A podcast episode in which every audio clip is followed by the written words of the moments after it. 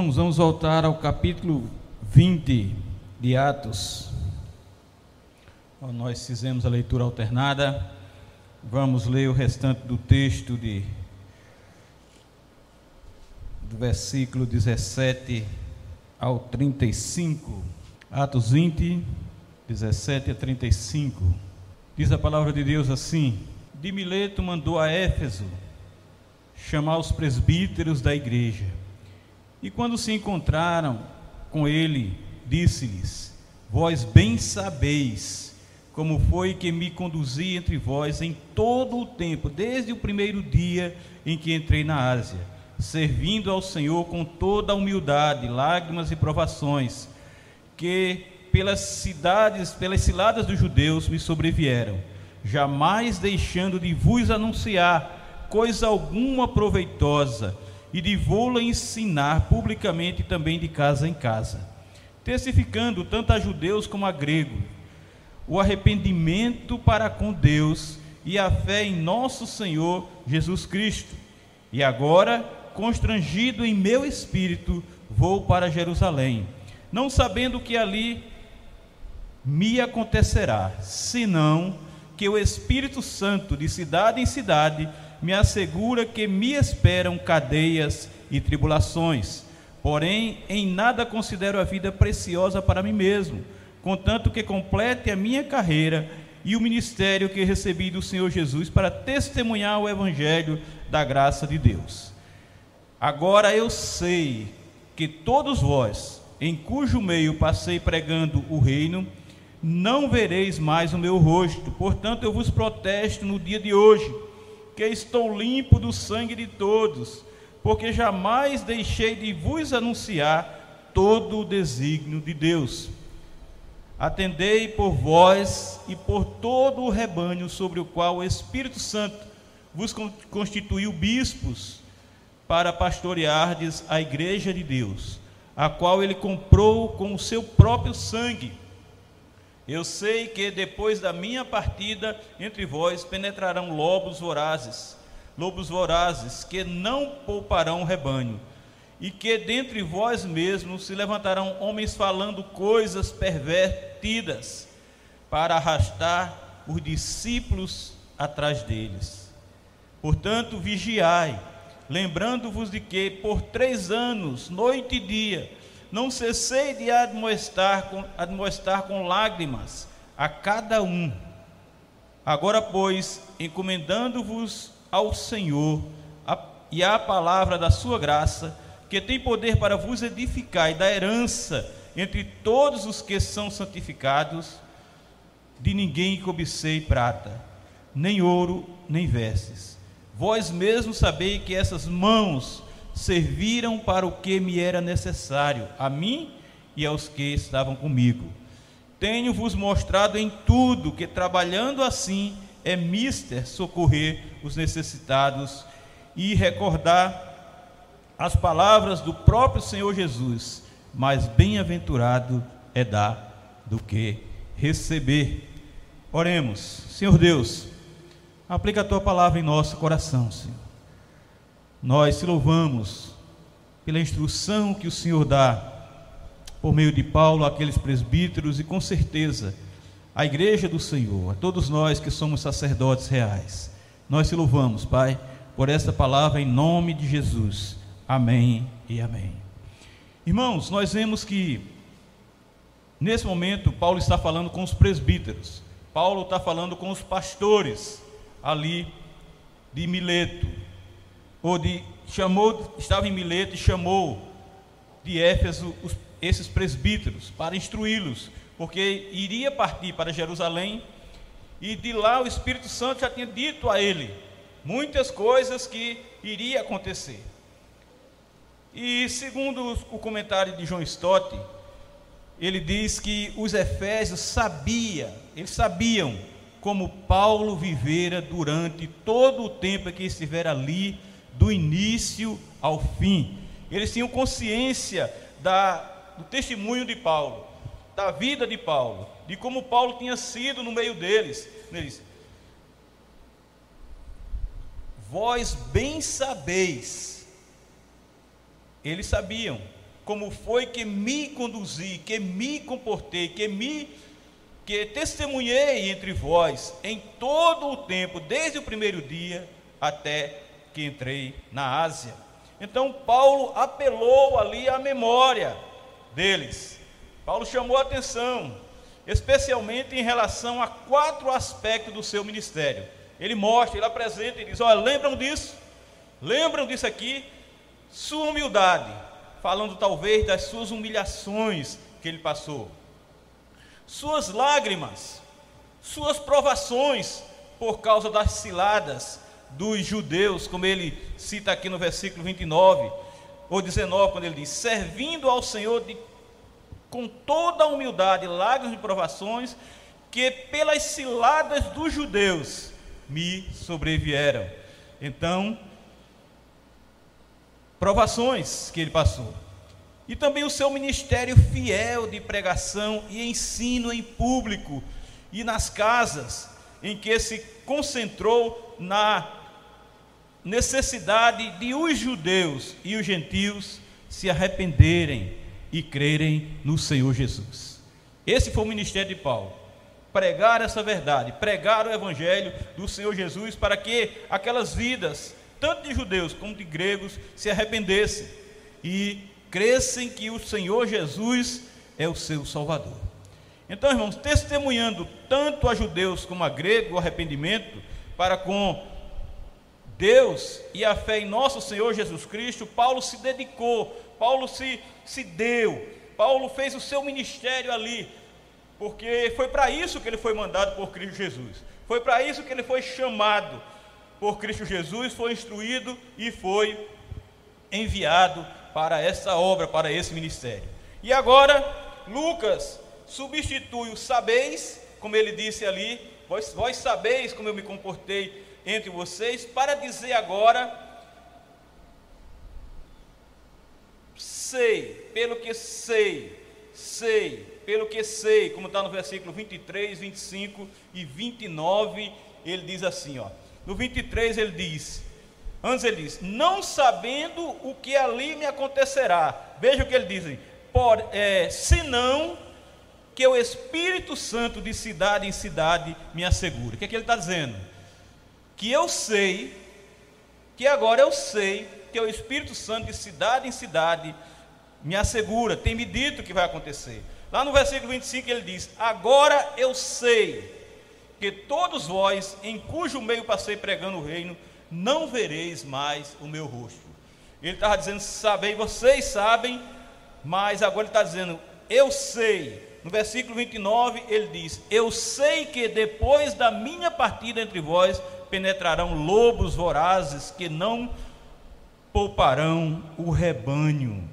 Então, Paulo agora deixa de dizer sabeis para dizer sei, agora ele passa para si, pois agora ele deixa o passado que eles conheciam e fala agora de um futuro que o Espírito Santo estava lhe ensinando, que agora compartilhava com ele, que informava a ele o que estava no coração de Paulo o mesmo Espírito que em cada cidade lhe havia, talvez através de profetas, sobre cadeias e tribulações, apesar disso, Paulo continua seguindo, Paulo continua viajando para Jerusalém.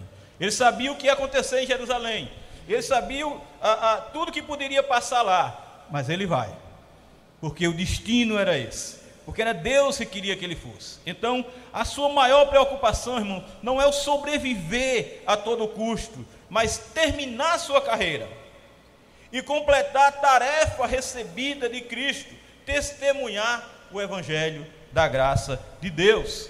E a gente vê isso quando ele diz: "Porém, nada considero a vida preciosa para mim mesmo, para mim, contanto que complete a minha carreira e o ministério que recebi de Jesus Cristo para testemunhar o evangelho da graça de Deus. Paulo sabe mais que isso. Os seus olhos proféticos transpõem Jerusalém e os sofrimentos pelos quais passará naquele lugar, e seus olhos veem as suas visitas missionárias a Roma e a Espanha, com que continuar, continuava sonhando em ir, como ele tinha dito, pois escreveu Roma, escreveu a carta aos romanos exatamente com esse propósito de prepará-los para ajudá-lo a fazer esse ministério, a fazer essas viagens missionárias que ele queria muito fazer e sonhava muito fazer. Essa deve ser exatamente a razão de Paulo ter tanta certeza de que não verá nenhum deles novamente, como ele disse no versículo 25. Ele diz assim: Agora eu sei que todos vós, eu tenho certeza que todos vós, em cujo meio passei pregando o reino, não mais, não vereis mais o meu rosto, porque ele sabia que não seria fácil o que ele iria passar. Paulo declara então solenemente que assim como Ezequiel, ele está limpo do sangue de todos. E sua consciência está tranquila. Ele não deixou de lhes proclamar todo o propósito de Deus na salvação. Ele queria que aqueles presbíteros, aqueles pastores, estivessem instruídos sobre essa verdade. Portanto, não pode ser considerado responsável caso algum deles perecesse, caso algum deles demandasse. Depois de rever seu ministério em Éfeso, que eles conhecem, que eles conheceram claramente, e prevê a separação e o sofrimento que estão para lhe sobrevir, sobrevir, Paulo agora lhe dá o seu último encargo. O passado e o futuro juntos vão modelar o ministério presente deles agora. Em essência, ele clama por vigilância. Atendei, atendei, vigiai, vigiai. Veja aí o versículo 28, o que é que ele diz? Atendei por vós, atendei por vós. E ele diz: e por todo o rebanho atendei por vós e por todo o rebanho.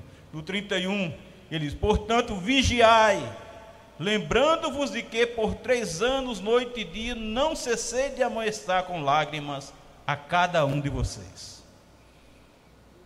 Notamos que os pastores efésios, segundo Paulo, devem primeiro vigiar a si mesmo, atentar para si mesmo e depois ao rebanho que lhe foi confiado pelo Espírito Santo.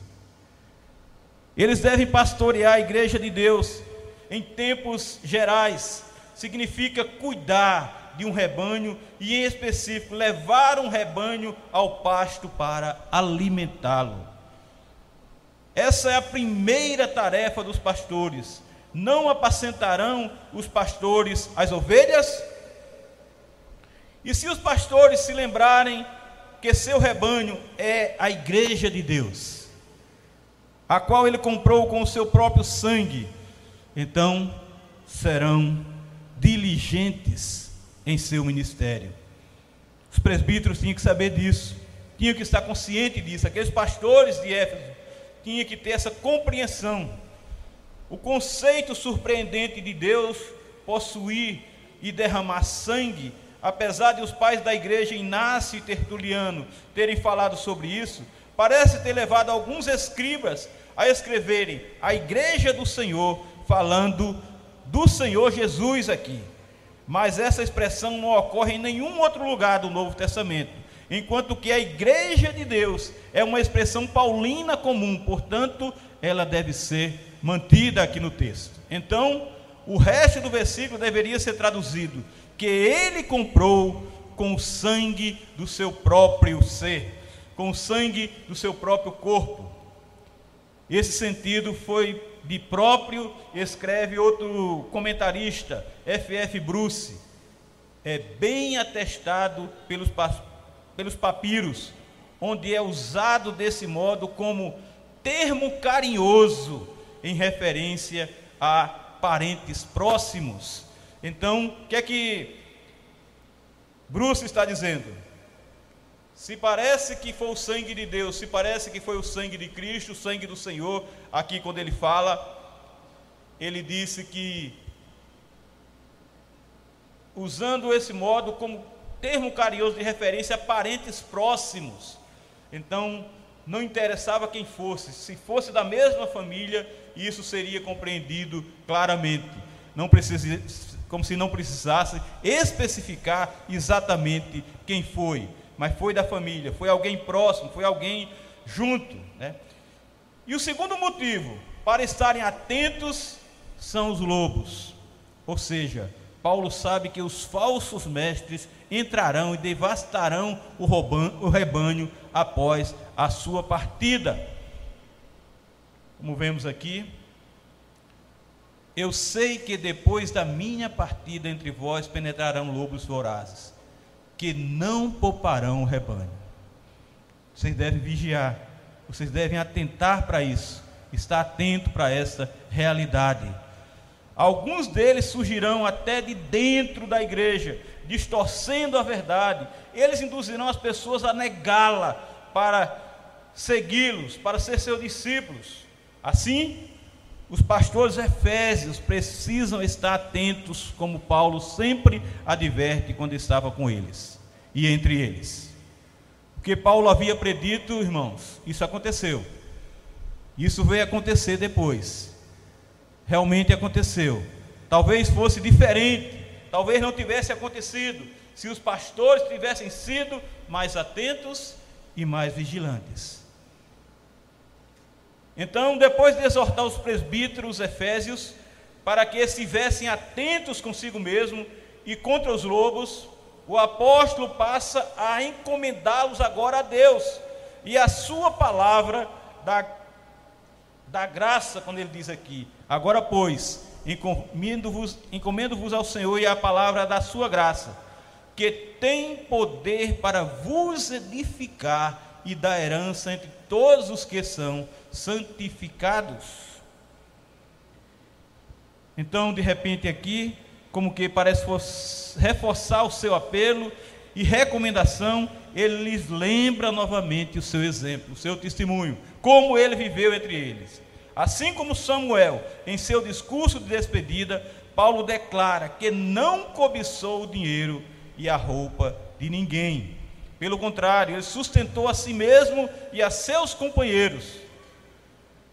E aqui nós podemos imaginar, irmãos, o seu gesto quando se referiu a estas mãos, quando ele diz aqui, muito interessante: Vós mesmos sabeis que estas mãos serviram para o que me era necessário, para o que era necessário a mim e aos que estavam comigo. Eu trabalhei, eu trabalhei para suprir essa necessidade minha e dos meus amigos, daqueles que estavam comigo.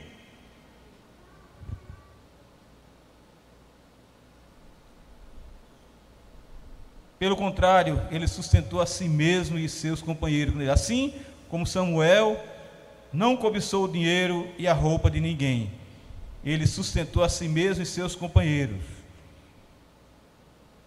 com seu próprio trabalho. E através do seu duro trabalho manual, ele exemplificou a verdade de um provérbio de Jesus que, se não fosse por ele, seria desconhecido, quando Paulo diz: Mais bem-aventurado é dar do que receber. Quando ele aqui, tenho-vos mostrado em tudo que trabalhando assim é mister socorrer os necessitados e recordar as palavras do próprio Senhor Jesus Cristo.